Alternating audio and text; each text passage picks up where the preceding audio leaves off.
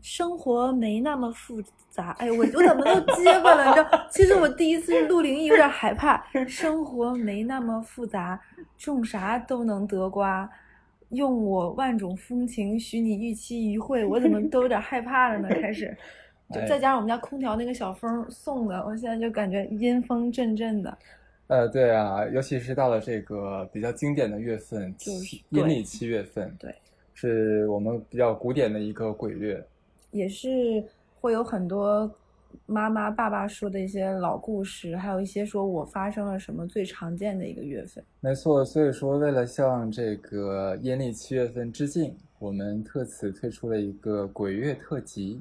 其实你知道吗？我是过了很久以后，我才敢点开你跟那个绿鲤鱼立的录的那两 期，那两期收听率特别好，因为是我们是在双平台有在播这个节目嘛。对，然后那两期其实我们很意外，它是有一个长尾的一个播放的这样一个效果的，嗯，就可见其实对这方面感兴趣或者是想听这个的人也挺多。嗯，因为我觉得这个很好理解，每个人都有猎奇的心理嘛，对吧？尤其像现在这个各方面管控这么严，能听到这样比较刺激神经的东西的地方其实不多。对，而且很多事情会联想和关联到我们生活上的一些事情，或者是反常，嗯，然后想想可能就会有一种越发的不寒而栗。我本人是没什么宗教信仰的， me too。但是我是对各方面，比如说教派啊什么的，我是有敬畏之心的。当然，对，所以其实，而且也身边发生过很多你没有办法去合理的解释，或者是怎么后面想想都有点害怕的事情，所以越发的在这方是这面方面小心谨慎。嗯，那如果听众们有和我一样的人，那我觉得七月份是一个对，那这样好了，我们开场其实开得很长，我对们就直接开始讲故事好了。好我呀，来你第一个先吧。来。对，第一个故事其实是绿鲤鱼的表弟的故事。 天哪，真对的是后悔他这期没来。呃，莉莉鱼的表弟呢是一个呃中戏的本科生，对，是一个非常非常帅气的男孩子。然后前段时间他正好来到咱们上海，嗯，跟莉莉鱼见了一面。在他们见面过程中呢，就给他这个表姐讲了一个他亲身呃经历的一个鬼故事，在学校里面的。哎，校园灵异你不觉得是？对，而很且校园有很多地方是最经常发生的，比是如的说那种最高楼层废弃的教室、女厕所的最后一个没隔错间等等等等。但是像你刚才讲，像女厕所那种什么半夜看到镜子里面有一个穿着白衣服倒映的学姐啊之类的，其实对这个很多都是假的。但是今天咱们这个故事的话，真的是亲身发生的。我开始给大家讲这个故事啊。嗯中戏的昌平校区呢，有一个教学楼，是表演系和导演系合用的一栋楼，就俗称这个叫表导楼啊，是他们学校非常有名气的一个灵异教学楼哇，经常性的发生奇怪的事情，很多年了已经这样子。这个楼设计也很奇怪，它是一个回字形，这你能想象得了吧？就等于说是四面是楼，中间是中空的这种哇，所其以实你知道吗？这种楼我在风水上讲，它是嗯带煞的，哦是因这为样像子井一样，你需要有人送进去，哦，才能够平它这个。就像为什么很多一些商场会出现一些恶性的坠楼等等事件，都是那种带天井的，就是因为它要有血。天呐，能播吗？这种？ 可以可以，但你知道我为什么嗯 在跟你笑吗？对啊，是因为我本科的时候，我们我们学校也有一栋这样的回形楼，也是这样的吗？但是从来没有灵异发生。可是这里面住了很多的同志，然后被被我们戏称“同志之家 那可能也是因为它是井，因为是个零，对吧？”。对吧？哎，我们 总要有等解一释。下，我们是在录录灵异的，怎么这么搞笑？明明很害怕，你就非要哈哈哈真的是。怪我怪我怪我，接着讲啊。回字形的这个教学楼啊，对对对，你想这个楼的中间部分其实是中空的，的，对那么有一个问题就是，哪怕是在盛夏时节，白天阳光在最盛的时候，其照实不也很难进照进去来。整个楼常年都是阴森森的。对，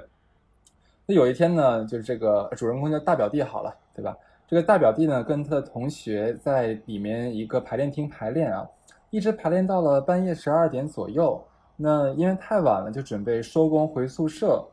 呃，就是在那个收拾东西的时候呢，就把这个所有道具一股脑的就放在了这个排练厅的置物架上面。呃，其中一个人要带走的道具其实是一个红色的高跟鞋，因为明天他们第二场这个排练的时候要用，但是这两个小孩儿嘛，年岁不大，而且都是男孩子，比较比较怎么讲，呃呃，这个这个懒散一点啊，走的时候就忘记带了。那这两个人是走到了楼门口的时候才发现，哎，鞋忘带了，就又折回去去拿。回到这个排练厅，呃，把这个置物架呀从里到外翻了一遍，这两个人就觉得很奇怪，就明明放在了这里，就不可能有别的地方可以放这些东西，就就不见了。然后两个人呢想说，会不会是整理的时候可能遗落在哪个角落了，就又把整个排练厅也翻了个底朝天，这只鞋就凭空的消失了。就按理说，他们也就你想从可能从三四楼到一楼，五、分钟，大概也就五分钟这样的一个时间，就这么一会儿功夫的话，理论上是不应该会有人进来，然后特意从一堆东西里面翻出这个高跟鞋再拿走的这样子。就就他们就觉得很奇怪，嗯，但是你刚才也讲了嘛，是两个盲目三观的小伙子啊，两个人心也大，就想着那大不了的话就明天明天再说，指不定嗯明天不想找的时候就出来了。嗯对，然后两个人就想，就是走出了这个排练厅，找楼梯下楼。这个时候，第二件奇怪的事情就发生了，这两个人怎么样都找不到下去的楼梯。出不去了是吗？对，可是你想，就是之前的五分钟，他们已经从楼上到楼下，楼下到楼上折返过一次了，而且这个楼的话，他们已经用了两三年了就，很熟悉。对，就不可能找不到。对，然后因为是个圈儿楼嘛，他们就嗯绕着这一层，就是绕了一两圈儿，来来回回走，对，可是真的就是就是没有楼梯间，怎么找都找不到楼梯间，就就非常的奇怪，这两人特别慌。呃，就与此同时啊，他们的另外一个同学其实已经约好了，他们就是在这个表导楼的楼下等他们，嗯，结果等了半天，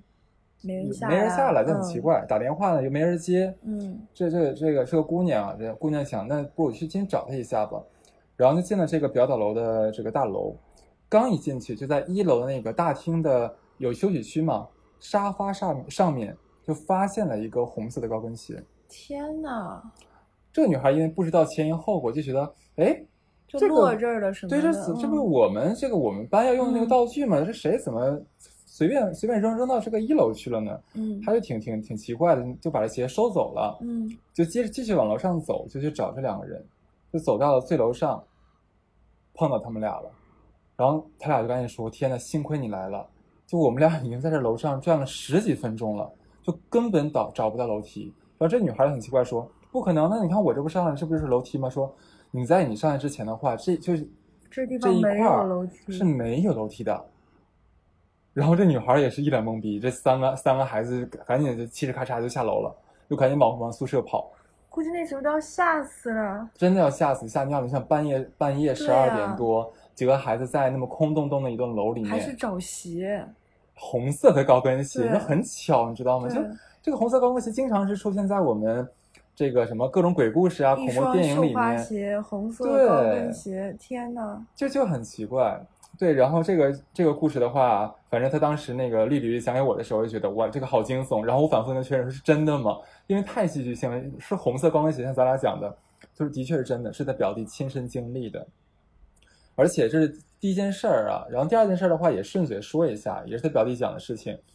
因为他们是学那个导演的嘛，嗯呃，经常呃虽然没有说正式接一些商演，嗯但是因为有很多作业要完成，所以经嗯常要进行一些拍摄的作业。嗯，呃，我们都知道，像很多电影开拍的时候，这整个剧组应该会去什么祭拜啊，对对什么对上祭祀香对对对对对，嗯什么猪头肉什么都要对供上嘛。对，但是几还是几个小孩儿，真的因为太年轻了，就不信这东西，嗯就觉得这就是封建迷信，一些、嗯一些无用功。对，所以在他们第一这帮孩子第一次那个那个进入学校拍的第一个作业的时候，就没有进行这样的仪式。嗯然后在整个拍摄的过程中啊，就会发生各种东西损坏，然后学生不小心就没有，就是有个学生就是在一个桥的上桥上面站着嗯在说台词，他就觉得有人好像推了他一下，就差点把他推到河里面去。就这样的事情是真真实实发生的。后来他们也因为这件事情是就真的害怕了嘛，嗯，就后来问老师，老师说不管你信或不信这个事情，该做的这个像流程一样的事情要做，尽量把你能做的一些万全准备做了，至于好不好用的话，咱们先再说。明白。然后他们之后的每一次作业也好，出去接商演也好，他们都会进行这样的仪式。哎，真的就没有发生这样的事情，就就觉得很，你不觉得很你知奇道，怪就吗？是我的工作其实之前没有太讲具体，我有跟哈斯有讲过，我们其实是跟影视圈是有一些合作的，嗯然后我也会有一些工作是要跟组的，就嗯这个其实我也经历过很多。之前有一次我们去跟组，也是在昌平那边，然后是一个台湾那边的导演。然后有一次我们去的时候，正好在他在骂人。其实台湾人你知道就很温和嘛，是怎样啦？嗯干嘛？就不在。他那天很生气，为什么？因为那天要停拍。其实你知道剧剧组一天如果不拍摄，人嗯耗在那里就是几十万的硬成本。嗯嗯，他那天就说收工不拍了，所有人都傻掉了。一天早上六点钟，大家刚搬到那个外场，嗯原因是一个女生不小心坐到了摄影机上，就是摄像上。哦，对这个忌讳我听说过对，说不对吉利这样子。是的，只要有女性碰到任何的拍摄器材，你是你的化妆包放上去，还是你人坐上去，这一天都不能拍了。好像这个行业自古就有这个说法，对，不知道因为什么。因为后面就会发生很多很不莫可名解释其的妙事的事情情。对，哇，这真的很邪。对，而且就台湾是台湾省是最在这方面迷信和在乎的，对，他们有很多哦各种他们当地的这种，就像我们潮汕地区每个省都有自己的这种小的一些嗯哼祭祀一样，对他哦们很信这个，剧组特别是，哎，我刚才忽然想到，我刚才落了一块儿，就嗯是还是就这个校区讲的啊，就这个校区里面有很多羊的塑像，就是就是咩咩咩那个羊的嗯塑像，分布在整个校区的各个位置，但是有一个共同点，每一只羊的羊头都冲向这个表导楼。呃然后具体真正的原因，没有人参透，没有人了解天过。啊像祭祀一样，像某种祭祀，对，但是就是这个大表弟跟他的学长学姐请教说这是怎么回事儿嘛，就很奇怪嘛这个事情。应该也没有人知道，对，但是他们给出了一个解释，只是我们不知道是真是假，嗯就是说这个咩咩咩这个羊的谐音是阴阳的阳，用它哦来镇住这个圈儿楼的阴气，其实听起来也有点解释通哎，也也硬解释一下也是可以对。然后就说呃，而且羊本身是非常旺的一种动物，对对对对对，是。然后说好像这个校区是建在了呃，就再早之前某一个王府的旧址上面，就不知道是不是因为这个事情，所以导致这个校区就很阴。天呐，但一般学校都会建在一些原来不是什么的地方，很多都传说都说什么学校啊，什么小学的、大学、中学都建在那个坟坟圈子上或面。者是什么火葬场啊，或者是什 么，就是反正都是这个样子。可能是因为阳气比较壮 吧，也可能那因为那那地便宜吧，有可能，有可能 呃，对对对，反正这个是这个大表弟的故事，嗯有一点点害怕，嗯，对，有点害怕，是因为我觉得这个故事如果说是真的的话，就有点这就很离奇了。对但是对的确，因为我们呃也不是中戏那边的学生，我们也不知道。如果说我们听众有里机面，会可以求证一下，对可以给我尤们其是讲对一这个讲回形楼应该也是很有名的。对对对，好，那我说一个吧，其嗯实我这个故事之前是有跟哈次有讲过的，是，那就是也是发生在小时候，我身边的好朋友，我们都是一个老家地方的人，我们就管我这个朋友叫耳朵吧，因为他他的耳朵特别大，嗯毛茸茸的，就是那种阳光下像半毛透茸明茸，的大耳朵，对，就是像大耳朵图图一样，长得也跟嗯这个有点像。那个耳朵的爸妈是我们老家那边挺厉害的医生，他们都在一个医院里。那像他这种，就是小的时候放学就老是往医院跑嘛，然后几个老师就是这种医生家的小孩儿，他们就会在一起在父母的医院里上，就是写作业，然后写完医院写完作业就在医院的走廊里跑来跑去打打闹闹嘛。嗯也不会有患者说什么。对他们而言，其实医院不是一个什么恐怖阴森或者是病人因 为来，太小了不懂，对他觉得嗯这就是一个爸妈上班的地方，有点消毒水的味道，然后还嗯挺适合捉迷藏的。嗯就这个楼那个楼。然后他们最喜欢小的时候就是六七岁嘛，最喜欢玩的游戏就是捉迷藏、捉迷藏。哇，其实我都已经有点害怕了。然后医院这个地方就很很不错嘛，有打水的水房呀，护士的那个值班台子下面那个桌子呀，还有楼梯的死角呀，其实都是很好藏的地方，嗯很难找。所以他们每次都会限定说，咱今天就玩顶层，嗯第二次我们玩外科、内科、心脏科什么的，然后这样一层一层玩，不然太难找了。真是个有规矩的小孩儿。对他们就这么几个小孩一起玩 嘛，然后他们就这么一层一层玩，从楼上开始，然后先从九层癌症啊什 么的玩到了地下一层。天哪，我讲鬼故事你一直在笑，其实我明明是害怕的。本来我哈看你害怕吗？本来哈斯还说就不要露出什么惊恐啊、尖叫 啊，结 然果后呢自己一直在笑。 对，真是的，你小心点哦，现在是鬼月哦，好吧？嗯是是是，好你。一会儿还要自己打车回家，好吧？对，是的，我觉得你现在是笑中含着泪。我一会儿上去楼下那个麻将馆开个房间睡 一宿。然后，因为玩到地下的时候，他们就玩到负一层嘛。那负一层其实熟悉或者是去过医院的人都知道，负一层一般都是停车场，或者是一些做癌症化疗的地方，还有就是太平间。嗯那太平间不用说，大家就知道是用来干嘛的，停放尸体的地方。然后那就他们玩捉捉迷藏就有藏有躲有找嘛。那化疗地方是不允许小朋友进去的，那嗯只有停车场。但车库这个地方，在我小的时候其实没有那么多车，很好找。然后想来想去呢，那天就耳朵他就躲，他就躲到了太平间。然后那种北方的夏天，就是它有，你就想象一下那个空气那个环境，然后有蝉鸣呀，有鸟叫，还有那种暴晒的天气下的那种灰尘和特别的味道。然后，但是太平间医院里的太平间，它就是一个和这里完全隔绝、跟外面完全隔绝的地方，它是没有任何活着的人的气味的，就很安静，然后很阴森。墙上都是那面那种不锈钢的一个个的那种小柜子盒子，嗯还会有一丝丝的寒气那么从缝隙里冒出来，然后一排排扇着不丹的这种病床，然后但是他当时因为很暗嘛，他觉得就赶紧藏起来多好，就没有想这么多，只是觉得可能这个地方就是一个废弃的这样的一个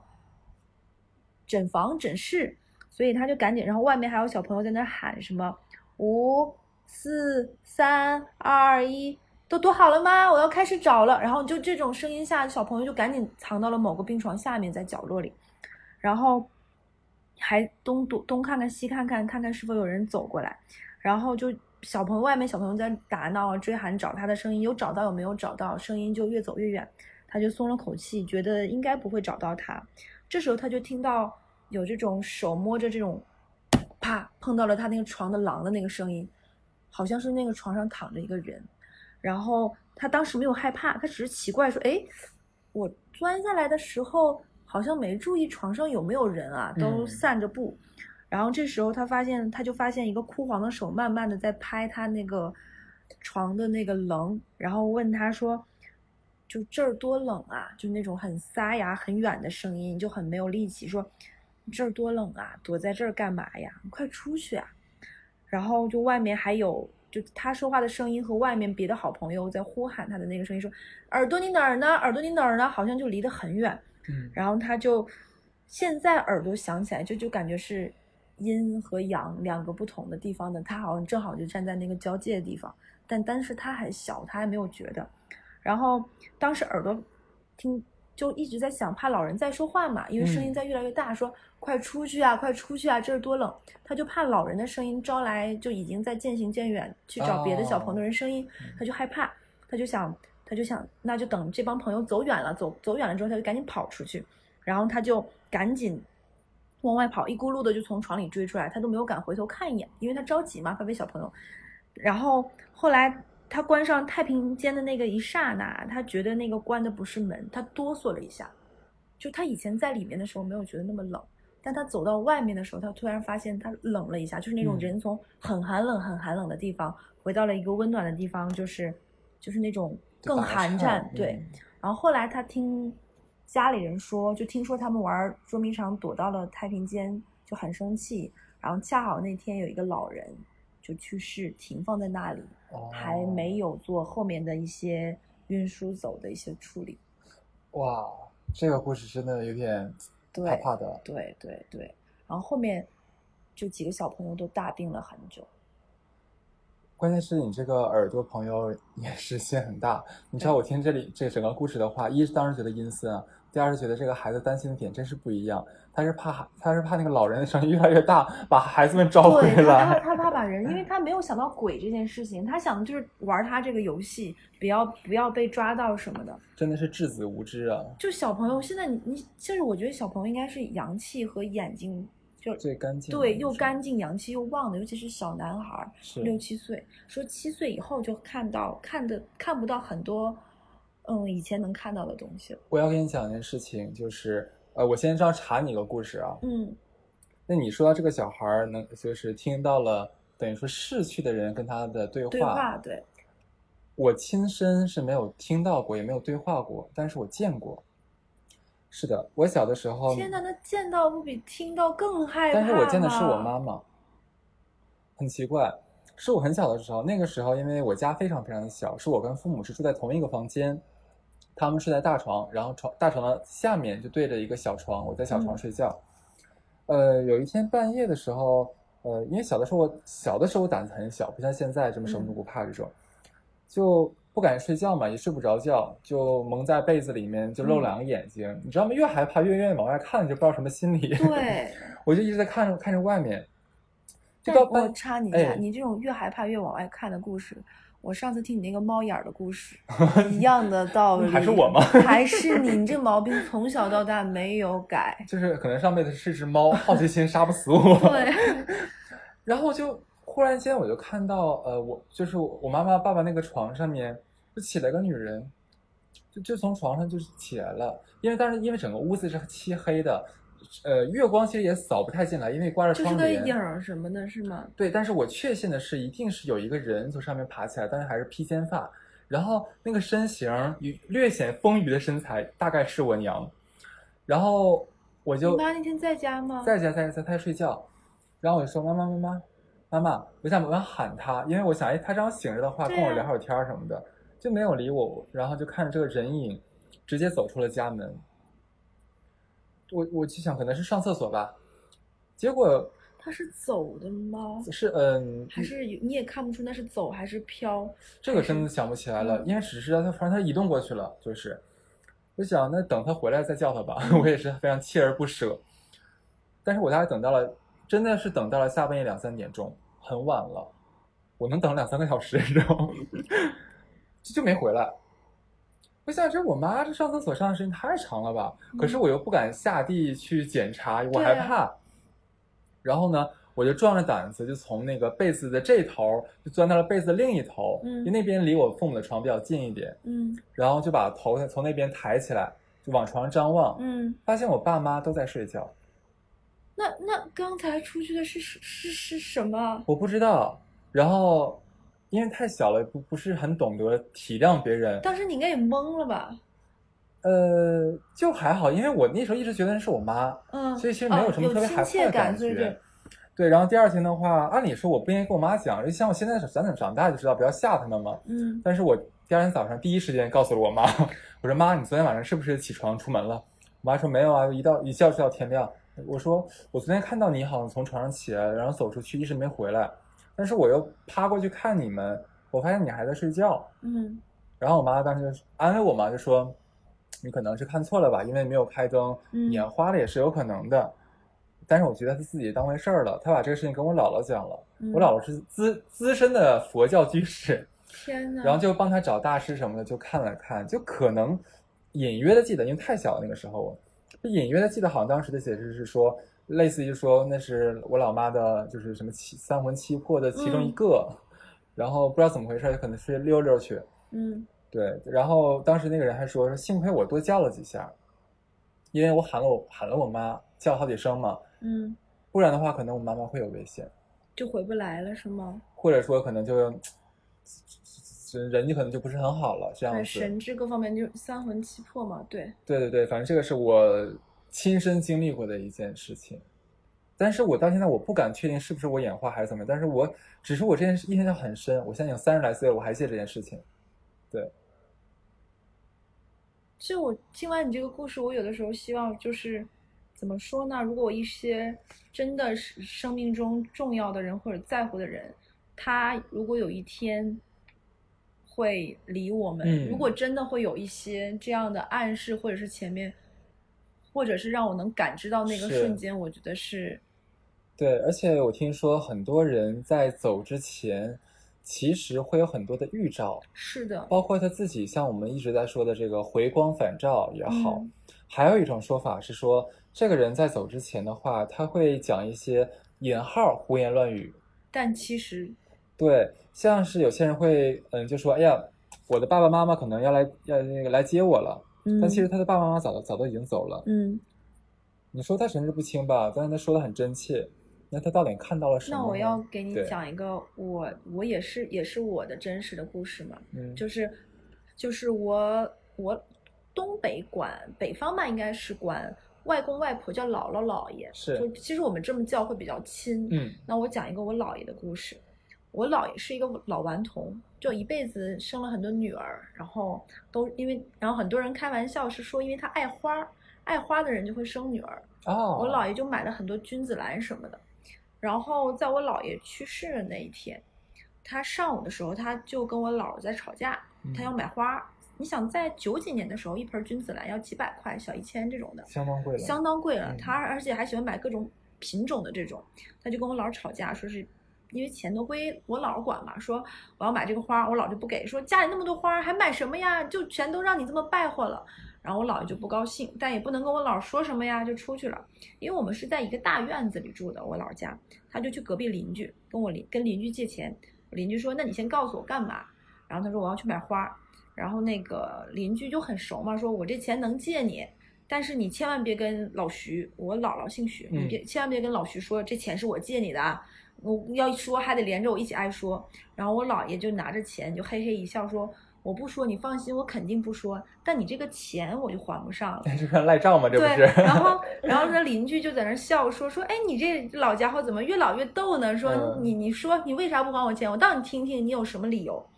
然后我姥爷就说说，因为我下午就走了，这个钱我肯定还不了你了。然后那老头儿说你去哪儿啊？你是要玩儿去啊，还是怎么？因为我姥爷是个很爱玩儿的人，他说我就走了。嗯，我就去那边儿了，然后就出门儿就去买花儿了，然后下午我姥爷就自然的离开了，他是没有任何病痛的离开的，就是到下午买完花回来躺在那里，然后跟我姥姥说说，就老徐我要睡觉了啊，就我要是到晚上你就来摸摸我，啊，这拍话拍都说我，了。，对，然后就睡，到晚上的时候就自然的去世了。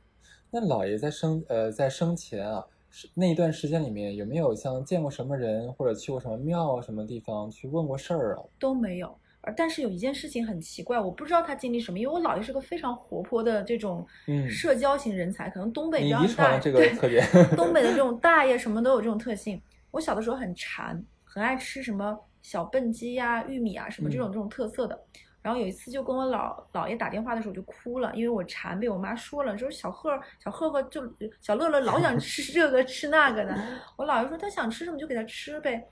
在我姥爷去世的前两三天，他来我们家大早晨六七点钟敲玻敲敲玻璃，那时候我们家住的也是是就是一楼吗？ 学校里面的家属院儿也哎是平房。啊，那就嗯好。要是你家住五楼 的话，那他边来可怕敲了呢。 玻璃，他来敲玻璃来送鸡、送玉米，哦，然后跟我跟我妈说说，赶紧爱吃什么就赶紧给吃上。就突然大早上六七点钟就赶完早市儿，然后买了送过来，这真是姥爷可能知道了自己的大限，所以一点想点都安排好。对，就每一个自己的亲属、自己爱的人都走一遍。所以说我我姥爷去世的时候，大家的非常突然，因为他他算高寿，他八十八十八岁去世的。啊，那现在喜丧了。对，并且完全没有任何的病痛。但对于所有人来说都是意外，因为想不到这样一个很有活力的老人怎么突然就走掉了，而且前面又发生了很多事情。这个真的，我我听完你说的之后，一方面是挺，我觉得挺感动的这个故事，不会让人觉得害怕。嗯，但第二的话，也真的是觉得，那老爷之前生前那一段时间，他经历了什么，看到了对，什我也想么，知道。还是有人，还或者有什么东西给他暗示了什么？我从小到大是没有去过火葬场一类的地方，嗯然后我对死亡这个东西，因为国内是没有很多死亡教育的，是就我们是一个很忌讳去谈这件事情是的人。那我我身边一会儿可能后面要讲另外一个跟我切身相关故事，我身边的老人去世，其实离开的时候都是有点温暖的。就是说到这里，我都有点、哦有点想就是包括我姥爷都会让我一直觉得，希望我前面离开我的那些人，嗯都能够最后让我跟他还有一丝这种，连接，对对对。好感动。我其觉得实老爷一定一定在天上看着你，但我跟你说一件事情是，我从来没有做梦梦到过他们，从来没有过，我哇哦不知道为什么。天哪！那这个时候的话，我不得不插入我下一个故事了。 你可真是自 卑，那我人眼泪都已经在眼眶里被你说了。好了好你了先，来，你先来，你先，你讲完，你没讲有完没，。我讲完了，我讲完了。但我我还插一下，我今天嗯声音有没有很小？应该还好是吧？今天不会，挺好的好，挺好的，嗯。就是你刚才讲做梦这个事情，你知道，我发现咱俩互相给这个气口给的太完我美们俩了现，在就是真的是超搭子。真真的是，我不得不把我另外一个排在最后的故事先提到前面来讲，如果这个是压轴的，那 就就节奏打乱。呃无所谓了，好了好了 每次都是咱们这个样子。是我太姥和太姥爷，就是外公外婆的爸爸妈妈，嗯嗯对，是我太太姥和太姥爷，大他们大概是在我上大学的时候相继的走呃离开了，很近的嘛，走的时间。呃，大概差了个两三年，嗯隐约的记得两三年左右。对，呃，年岁也很大了，我忘记是，反正大概在九十岁的前后。哇，那也是，我们家人都很长寿，就是我们家出过百岁老人，那说明你们家是有长寿这方面的基因的。我我怀疑也是。所以我爸跟我妈打仗的时候，就是我爸一般一般骂我妈比较脏的话的时候，后来骂也骂就骂停了，说算了，你我肯定活不过你，我肯定我先死。 然后对，这是开玩笑的啊。就是那我太姥太姥爷走的也很也是非常的这个这个圆满一点，八九十岁，嗯也一样是喜丧。他俩走了之后呢，就我们家里的亲亲友都互相聊天的时候说梦见过他们，但是我就很奇怪，因为我从来都没有梦见过他们。我也是，你继续讲。对，是，就我就很奇怪，因为我是我太姥和我太姥爷从我零岁一直抚养到七岁上小学才离开他们很家。亲近，就陪伴很久的人。当然，就是我从我小的时候所有的认知都是他们教给我的，嗯包括说我在七岁上小学之前，我其实说的是山东话。哦，因为谁带你就会说哪个口音。没错，因为他们是胶东半岛那边的人嘛，嗯他们不太会说普通话，嗯因为很老了已经。所以我小的时候在哈尔滨，跟一些小朋友，就大家说哈尔滨话你真，是我说格格山东不入 话，对，经常被别人取笑。然后就想说，我跟我太姥太姥爷这么强的一个连接和感情，按理说他们应该最挂念的是我，应该来我的梦里就类似于看一托看梦一下，对，或者是嘱咐是两句。就哪怕来看看我，跟我说一下，嗯，都过得不错什么的，也让我有个有个安心嘛。但是就没有，就很奇怪。大大概一晃两三年就过去了，就有一次终于梦到了，终于梦到了。多大的时候？呃，那个时候我应该是在上研究生，对。呃，梦境大概是说，我领着他们俩去我们老家那一块儿有非常有名的一个副食副食商品店，嗯，我们说那个副食就类似于像卤味呀、烟熟熏食制品、一熟样食这个明东白西。可是很奇怪，因为我太姥跟太姥也是佛教徒，嗯他们两个人是忌口了几十年了。就吃素对吗？对，那这个副食店全都是什么猪手、荤香的肠，但是在梦里面，其实我没有那么多思考的余地，对对，就反正他们想吃，我就领着他们去喽。然后最关键还有一点很奇怪是，这两个人食量其实很小，嗯，可是我带他们去买东西的时候，我们在每一个摊位前都要驻足很久，因为他们每一次在一个摊位里面都要点好多东西。我就大概领他们转了半圈儿的时候，我已经我发现手里的那个塑料袋已经拿不拎动动了，，嗯，太多了。我说，哎呀，我说你们俩吃得了这么多吗？我说，我说咱们不是心疼钱啊，是怕你们撑到，而且这个东西没有办法放太久，对会坏的呀。然后他俩他俩就说，哎呀，饿呀，想吃东西很饿呀，大概是这么说啊。我就说行行行，反正咱家也不是吃不起，就给你买吧。反正就给他买了很多，他俩吃的很高兴。然后我好像在梦里也第一次见到他们两个人吃肉，但是在梦在做梦的过程中，其实我是没觉得这有什么异样的，反倒是我醒来但你这之个梦后我听着都感觉很真实，非常的真实。而且我不知道你是不是，我一般做完梦起来之后，我记不住我做了什么东西，对，我只大有印象，我好像昨天做了一个个梦，片段梦里有谁，但记不住很多细节，完全记不住对，。可是我太姥太姥在我梦里出现，从头到尾我全部都记得住。就面容也是清晰的，是吗？非常清晰。就是我太姥是话比较多，然后我太姥爷是生前啊是那种就是一棒子打不出来一个屁的那种非常老实的老人，在梦里面还是那个样子，对嗯就这个形象太太太清楚了，而且两个人穿的都是那种你看当年生前最常穿的那些衣服，就对是你吗能想象吗？因为他俩都是民国时代的人，哎，是清朝还是民民民国时代人，我想不起来了，就二几年嘛，那就是二二二几年、三几年的对吧？好好像还要早，怎么可能？差不多，差不多是吗？对我不好意思，文科生啊，就大概穿中山装那类的衣服，对不对？不是，就是我他俩穿的是那个大襟儿那个衣服，就斜襟儿，就斜他襟的们那生种。前也穿这样衣服吗？他们是自己做，他们是少数民族吗？不，我们是汉族人，嗯，因因为他们从关里家过来嘛，就是他们那个习惯就是哦穿那种就是就斜他斜梦里襟的也那穿种的这衣样服。是吗？对，然后我太姥还是小脚，是三寸金那种小脚，然后他蹬着还是那个小小像小马蹄鞋那样那样的东西。嗯对，但是两个人在梦里还是很和蔼可亲啊。我醒了之后呢，就觉得越想越不对劲，整场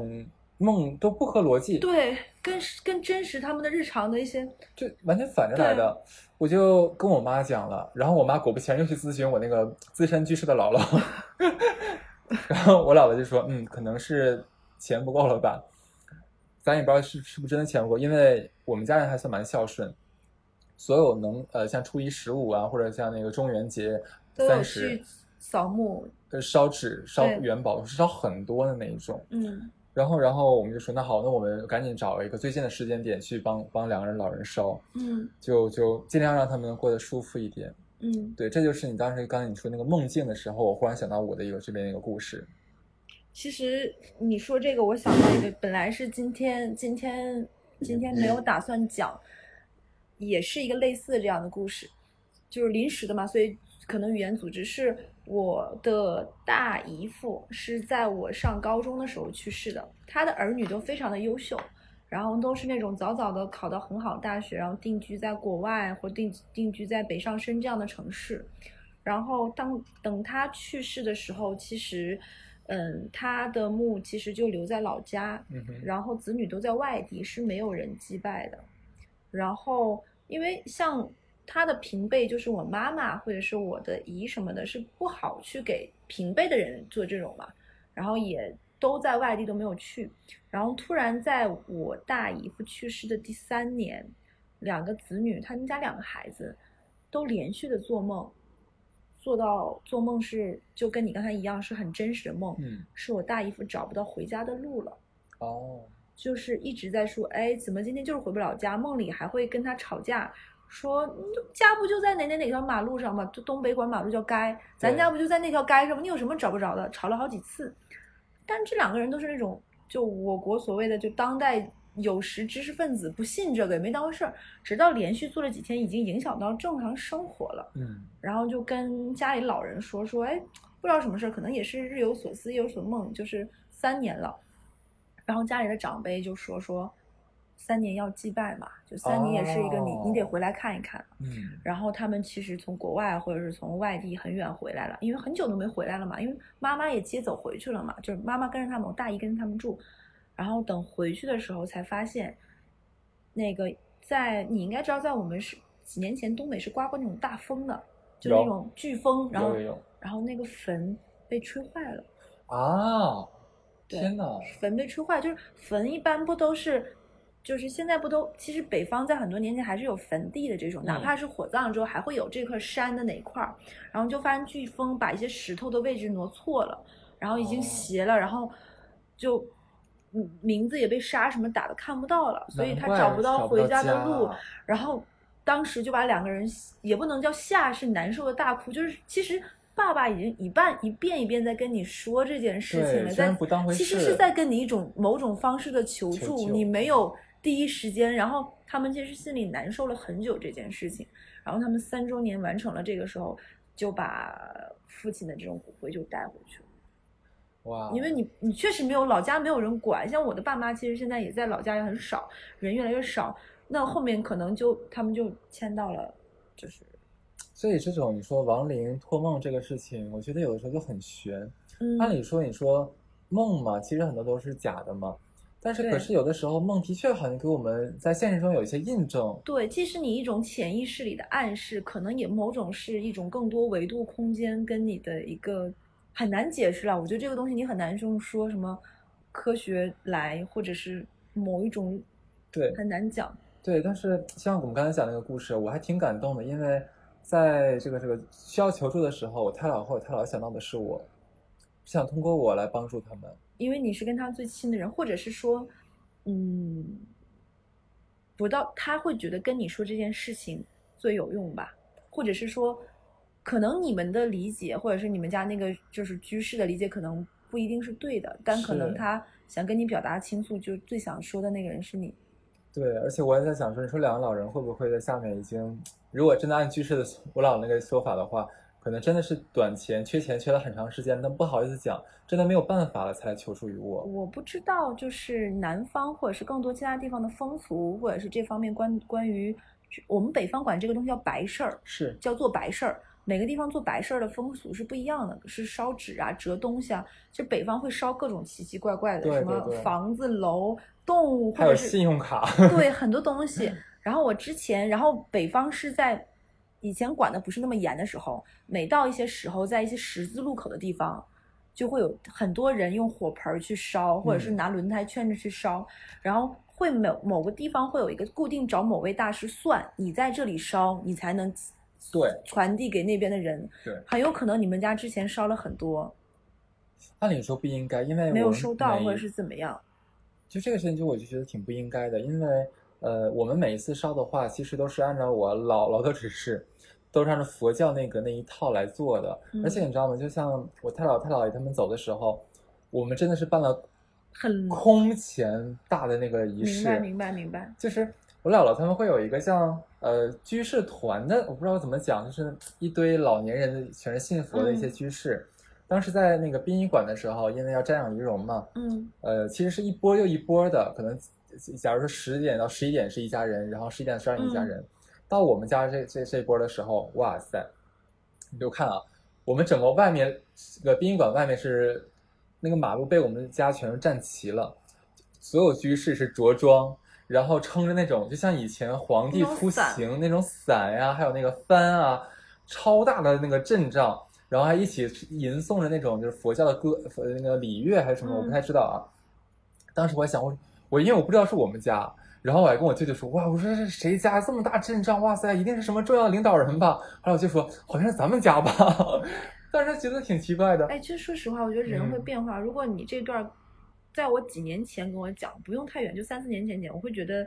不至于，或者是其实没必要。这东西是是做给活人看的。对对但是说实话，我现在其实也没有这么想。我觉得为为自己敬爱的人做一些事情，能做多少做多少。对，我现在真的就是生前能做一些，还是说这一刻，或者是以后，我觉得都有，就哪一刻都不晚。对，就像那天咱俩聊天嘛，就是什么是最好的时间？一个是十年前，一个是此时此刻。对，就都不晚，都不晚。是那为什么一期鬼月的节目会被我们做的有一这点么温点馨沉重和温馨？哎，因为蛮我意觉得特外。别好，咱俩就想到一块儿去了。因为这个中元节，其实最早的时候，我们说是鬼门关呃、嗯开门这个日子啊，但是同时也是祭祀我们已已逝去的亲亲友的这样的一个一个月份和一个日子。我们愿意在这一期的时候，来分享一些我们自己或者说我们身边人的一些呃跟我们已逝的亲爱的人的一些故纽事，带，对对对，我们，所以我在最开这档节目最开头的说，我们要拿这期节目来向这个月致敬。对，就我不知道为什么我跟你做这一期的时候，我突然觉得我们这一期的感觉有一点点像，可能有点吹牛逼，我们没达到这个程度，我就觉得有点像之前很火那个电影《Coco 是什么？ 我不知道。寻梦环游记》。哦，我知道了，对可可就是太奶奶那个。对，就嗯 Coco，、就就就这种感觉，就是记得，就 remember me，就是对我们也在记得，他们也在，就或者是说那些灵异的事情，或者是那些不不正常的事情，或者是不许没有办法描述，是我真的是在思念他们吧。而且包括说，呃，我们这些亲人的逝去，即使说他在我梦里出现了，哪怕是有一天我在家里面再看到他们了，其实我觉得我不会我害害怕，对，我会可能我会可能会哭出来，太感动了，我又见到他了。会很惊喜。对我真的太想握住他们的手，聊一聊你们过得怎么样。你还好吗？我这几年什么样，你知道吗？就在你没在的那个时候我，很 惨。对，我会，我会，我会想说，见到老人跟他说，这我这几年过得真不好，就是我对 想这种。啊，嗯，哇，不行，要哭出来了我。也我也有一点点，为什么我们会做这期做成 这样？呃那我让我来想一个开心点的事，啊不不不不，不是开心点的事， 呸呸呸的了啦！但这个是真真挺开心的，这个是我做了一件缺德的事 情。好好要缓一缓眼泪了。是的，你可以缓一下，然后我来讲啊。我小的时候做了一件损事儿，我借这借这个节目做的还少吗吗？ 这个事儿真的很很损，可能给给另外一个人造成一辈子的阴影。天哪，我不知道这个人会不会在另外的节目里面讲这个故事，但是我要在我的故节目里面讲。如果这个人听不幸听到了我们这个故事的话，你可以留言骂我，没有关系，我愿意接受的。是讲我小的时候扮鬼吓人的事情，但真是的很讨厌哎。是但是就觉得很好玩。小那的个时候真的是小多大？嗯，小学 最顽皮、最顽劣的时候，就小的时候我自己一个人在家嘛，然后我爸妈就很怕我乱跑，嗯经常会把我反锁在家里面。然后呢，又不让我，又不给我买电脑，又不给我买游戏机，就怕我干玩儿学坏，而且就是干玩自己，你知道吗？ 对，然后就很惨嘛，我就真的很无聊，我就找了一个发泄的出口，我就会经常趴在猫眼， 趴在我们家大门的猫眼上面往外面看。你跟猫眼真的是有太多故事。今天过生日送我猫眼，然后， 然后，哎，你上一期我们说那个 MC 好物推荐的时候，我不也推荐了一个猫眼？对，我就你就是天猫小精灵，你知是道的吗？呢。然后就就，而且我那个我家那个门很有意思啊，是有一个猫眼，同时还有换气口，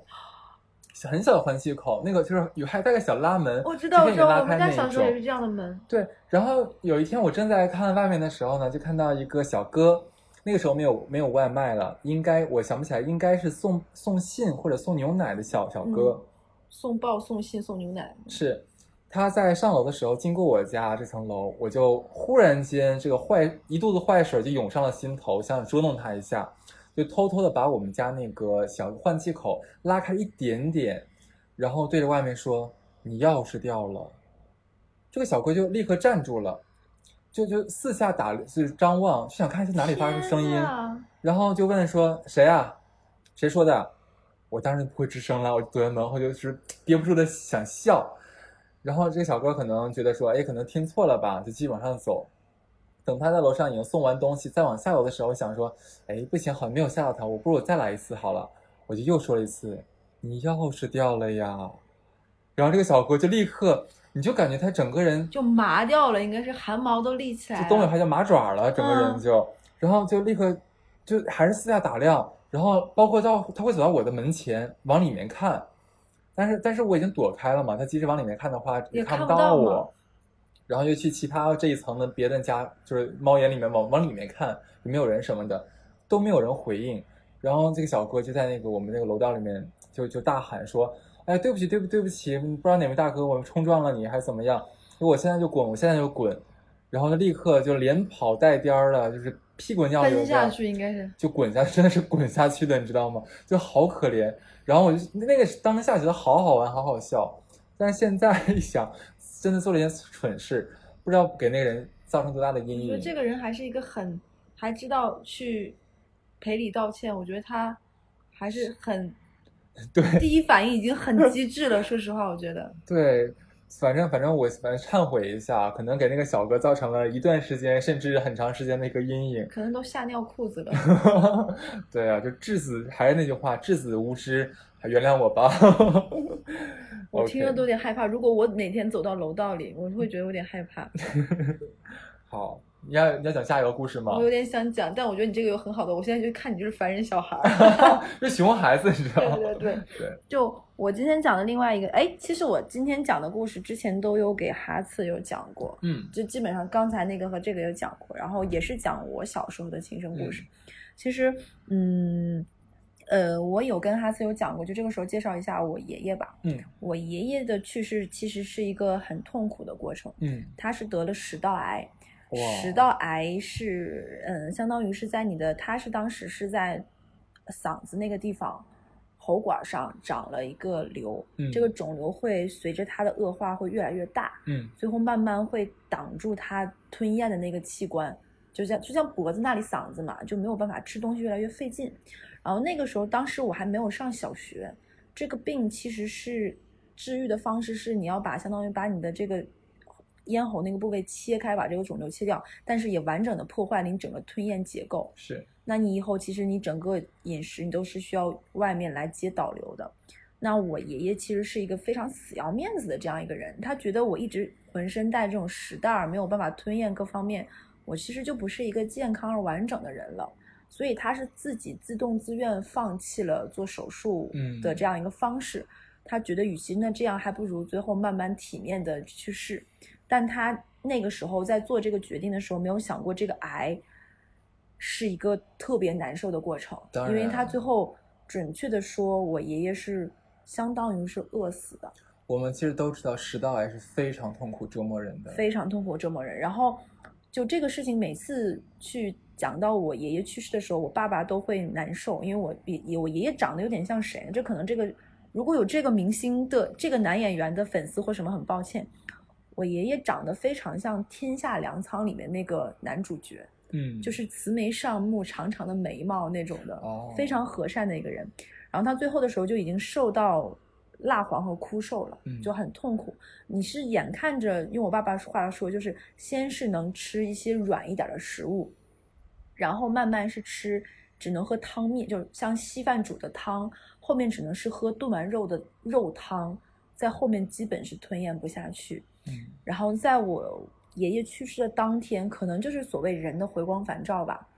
我爷爷生前是非常爱吃西瓜的，嗯嗯，然后你也知道北方的西瓜多甜，是他去世在夏天，他去世那天突然中午的时候坐起来了，跟我爸说把家里在的兄弟姐妹都叫回来。他说，然后安排完之后跟我爸说他想吃西瓜。其实那一刻我估计家里人都有点感觉到，因为他嗯吃不下去，那开心就买嘛。买了西瓜的时候，我爸说就我爸喂的，然后说他吃了几口还真的咽下去了。得多疼是吧？对，但是他慢慢吃完这几口西瓜，他就松了口气，他就走了。哇，对对对，就是，然后这是我爸每次回忆起来都会很难受，但又觉得最后呢，人生这个时候能陪自己老爹走，已经把自己能做的事情对，到能了做的都做了。然后这也是其实我爸每次回忆起来，就是像我爸这种东北的糙老爷们 儿，都会都会眼眶很红。这可能也导致后面我妈得过鼻咽癌，虽然后嗯面康复的很好，但她就非常痛苦，因为她已经人生经历过这样一个陪伴的是抗癌的过程，所以他对此的感胆怯。这是刚才讲了一个，前面就是想了一下，我爷爷，我爷爷就是一个这样一个和善老人的形象。那其实我们我奶奶家是一个非常大的家族，我奶奶和爷爷一共十个孩子，哇，很多很多的小好朋友大，对足很球多大队小对啊，十个孩子基本上每家都是两个孩子，所以我哇奶奶家每次过年就跟那个什么是没有办法出去吃饭，在东北以前只能在家做，嗯，就因为你那个时候没有饭店会给你开到大年三十当儿，然，基本上几个儿媳妇要做饭做到累哭，你知道吗？对啊，三四十个人的饭。然后他去世那天，因为我奶奶家也是住在那种城乡结合结合部有院子，那个时候我还没上学，根本不懂老人死了或者什么，这是一个什么概念。然后我们几个小孩就在外面玩，里面就是一声一声就会跟着那种做白事儿的这种法师什么就会演这一刻哭，然后里面的那群人哭，这一刻拜，然后就磕头什么的。就现在想想是一个很魔幻、很原始的这样一个场景，但真的那个时候是记得不真不真切的。然后我们几个小孩儿，我还有就类似于叔叔家的孩子啊，还有就是这种小孩儿，我们三个在那玩儿，大概都是六五六岁、四五岁这样的。然后我奶奶家的门口的院子上有个大石头，其实我老人停灵就停灵在屋子里的院子里。嗯然后那个大石头是上午我爷爷每天下午喝酒，在那儿拄着拐在那儿喝酒的那个地方，就坐那儿晒晒太阳。北方的太阳很舒服嘛，夕阳。然后那那个时候我们还没有懂什么是去世或者老人没了。然后我们在那儿玩的时候就看到了我爷爷，我爷爷就坐在那个石头上，就类似于像我十米开外这样一个距离。爷，哎，我问一下，爷爷这个时候已经走了对吗？对，他的尸体就躺在院子里，就在里面什么哭拜，还在这样哦。但是那个时候我们不懂什么叫去世和死，就哎，老人从屋院子里就出来了是吗？嗯不不让我们进去嘛。然后我们就在门口，然后我爷爷看到我爷我，因为我爷爷是个很和善的人，他经常会给小朋友，比如说糖呀，就哪怕没什么钱，都会给我们兜里，就是那种穿那种帆布兜里都会放糖放吃的，然后北方那些点心什么。然后我们见到爷爷就很开心嘛，就跑过去，因为我爷爷去世之前已经躺在床上很久了。嗯，就很久没有看到，哎，能坐院子门口，大概有几个月没有看到了，就很开心跑过去，就觉得一定会有吃的，一定带我们会去小卖店，就北哎 你方们的这个超想法市，真的是就就觉得一定会太带我小们玩，就了啊很小就对觉得一定是有吃的什么的，然后往过跑，但你知道就十米左右距离，我们就跑不过去。然后我爷爷就招手，就不让我们过去，说院子里起风了，你们快回去。啊，还说这句话？对，，然后起风，然后我们就迷眼睛了，嗯，然后就很着急，很想过去，就过不去。等我们再睁开几个小孩睁开眼睛的时候，就没有再看到我爷爷了。哇，然后当时我们就觉得有点冷，就往院子里回去的时候，就跟爸妈说说，哎，就各自跑到各自爸妈身边，就说，哎，爷爷就在外面，怎么怎么样，跟我们说天冷回来，我们就回来，想再套件衣服再出去玩儿。然后家长们就说哪个爷爷，因为就懵了，懵了，是不是哪个嗯爷爷？我们就说就是爷爷呀、爷爷对是，嗯然后就哪还能哪个爷爷就跟我们说，然后就描述他穿的衣服，他穿的那件衣服就是他走那天穿的衣服。哦，然后我们看到了他，然后几个小孩子都看到了，然后爸爸妈妈就吓坏了，就赶紧把我们送到屋子里啊什么什么的。然后当天晚上几个小朋友都高烧，就烧到上吐下泻，嗯，然后就会有老人觉得会说什么拍打说什么说啊你走就走，别吓唬小孩儿怎么。嗯但我们几个小朋友心里没觉得那是吓唬我们，因为我爷爷是个非常疼爱小朋友的人，他可能就是在这样的一个弥留，或者是也不能叫弥留，就是这样一个人，就是走走要走没走之想前的看一话看这再种看小家朋里，友，因为我们是最嗯。小的几个小孩儿，他可能就是看一看，看看院子里，就是这现哪在知道你们几个那么欠，还要过 去？ 就是要过去，然后他就走了。就是后面我有想过，其实就是我跟你说的，如果每一个和我们离开的人，因为我到现在还没有学会怎么送别，或者是我要怎么离开。嗯，那如果每一个离开我的人，我珍惜的人走之前，都会有一段这么跟我单独的告别，嗯其实我觉得我会觉得很棒，但是可能没有这种机会 吧。不会的，至少我会送你的。真的吗？但我相信你这话是真的，就哎好，我送完你我再走好。王八蛋，就一定是我先走。我怕你一个人活着孤好，单那我我啊。希望这样，我希望是别人送走我，而不是我送走大家。好哇，真的，这这这一期些好做的感很动，很难受。我都没有想到，因为其实我们之前是把把所有的故事也整理成稿子了嘛，对，但是我其实已经看过一遍，但是没有想到讲的时候还是会这么动容。但我跟你说一个事情，其嗯实是、我之前听说过一种说法，是我之前有一段时间状态不太好，别人就会跟我说一些各种方式来解，其中是某一个人跟我说，他说，如果你做梦梦从来没有梦到过一个老人，然后很久很久之后，你有一天梦到了他，嗯那他其实就是投胎之前。啊，真的啊，就是他真的哇哦永远的跟你告别了，哎呦天，你这么说，我真的要哭了。对， 就是他就真的要离开你了。哎呦，就我刚才，刚才我嗯，唉 哎，是我，我也，我也，哎，怎么办？眼泪在眼眶里打转。 哎呦，那这一期我们要热含着泪眶做了一期嘛？嗯，那这个时候我还要再，哎呀，你真的要哭出来了。天哪，这 我我我这样，我借着我们这个温情，我把最后一个故事先讲完，然后我们再一起来感动，来来缅怀。这个故事还是我自己亲身经历的，是在我上呃大一的一个暑假嗯里面。平时的话会住在学校嘛，只有暑假的时候会每一天都待在自己的家里面。就放假回来的这个故事里有猫眼儿 吗？这个没有猫眼儿。对就放假第一天啊，就是回家嘛，嗯，我自己一个人在家，因为爸爸妈妈都在外面上夜班，我正在戴着耳机来看片儿，看的是电影 啊，就就好我了当时好啊总了能听到好像是有人在呕吐，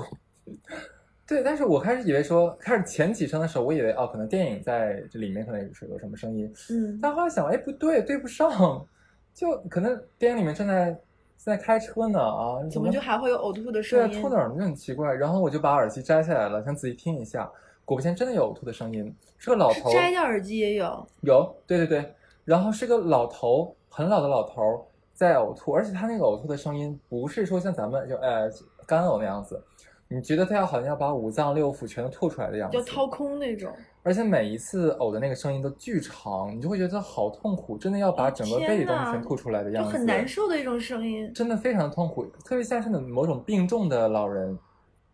这个这个呕吐的声音啊。然后我其实就就很奇怪，因为这个声音持续了有半个多小时。就正常的话，你有多少东西能吐半个多小时呢？嗯，我们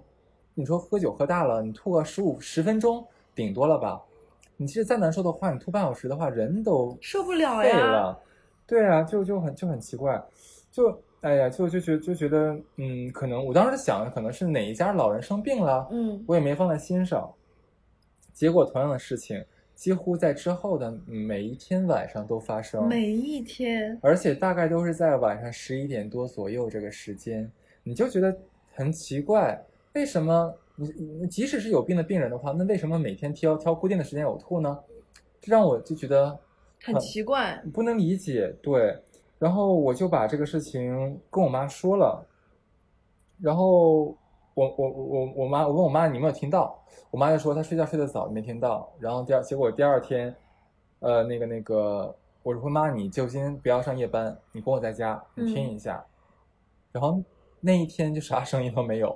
我妈说你看你是一定是你听错了，或者说可能是谁家嗯有老人怎么着，你就不用当回事儿了吧。嗯这呃，又过了一天，我妈那不管这事儿了嘛，就直接去上夜班了。又是我自己在家，还有，到了晚上十一点，这个声音又响起来了，天呐，嗯，还是持续半个小时。然后大概吐，她开始吐的时候，我想不行，我一定要跟我妈证明我没有撒谎。我就给我妈打电话，我说妈，你回来又开始吐了。我说你听一下，因为我妈妈工作的地方，因为我们家有自己自己的这个这个这个生意嘛，其实离我家很近。我妈回来的话，里里里外外十分钟不到。嗯，就在我妈开我们家门锁的时候，那个声音戛然而止。然后我妈现在说：“你看没有声啊。”我说：“啊，我说这不对呀、我觉得明明是很吓人的事情，自己要被气炸了。那我真的要被气死了，你知道吗？要搞我们这不是？就就就就觉得很奇怪。反正这个声音好像最后只有我一个人能听得到，就没有人能听得到。持续了多久？后面有？对，也大概也就小半个月吧，就一周多吧，后来就没有了。但是我不得不确认一件事情，就是声明一件事情，我那个房子，那个老房子已经住了十年了，当时，你说左邻右舍都，谁家认是得谁家，谁家有谁都知道呀。我们家周围是没有老人的，然后我也特意就是跟我妈就是去问问邻居什么问的，问嗯是不是有谁老人接来了，嗯，也没有。那么这个声音是哪儿来的呢？就很奇怪了吧？不能细想。就不能细想，就很可怕这个事情。天呐，嗯，我这个故事讲完了。我觉得我们今天的故事其实都不是能细想，细想都会有一种对，莫名。你你因为最后小这乐个今天讲的故事都是偏温情的，那我也插播了那么一两条温情的故事。还有赵尔凡的熊孩 子，对对对，然后还有还有两条像那个大学校园里面，包括最后一个呕吐的故事，嗯嗯其实都是挺可怕的事情。嗯虽然没有真正见到见到鬼呃这个阿飘啊，嗯，但是发生的事情都难以让人去理解，对，包括发生的时间点都是半夜那个样子。所以就是嗯鬼月的时候，或者是说这样一个七月的时候，还是要早点回家，是不要做一些嗯我觉得我们咱们电台真的是一个非常有诚意的电台，你知道吗？因为我关注了很多其他优秀的主播这个这个频道啊，嗯他们很多人都会都会讲说，这个月的话我们不会录灵异的，我们要避免一切危险可能发生。然后我们就在七，咱们电台就在七月份一定要给大家录一期，对讲究对，就是而且我们走出了了不一样的路线，我们居然是有一丝丝温情。，对对对，其实我们真的想呼唤大家，马上就要到这个中元节了，嗯我忘了应该是下周吧，下周下周就要中元节了。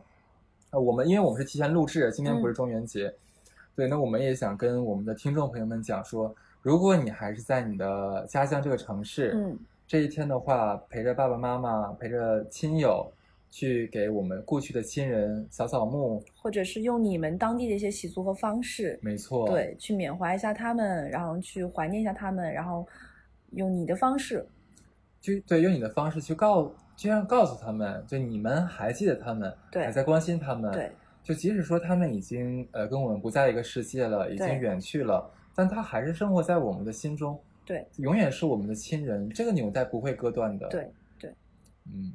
哎好呀我，那这一期啊，一会儿有可能录完关掉，我们俩就会抱头痛 哭啊！我想我爷爷，想我我老姥儿儿。好没啦错，那 嗯好拜拜，我是小乐，我是哈四，嗯那么祝愿大家七月份一切都好。哦平平安安，好，再拜见拜。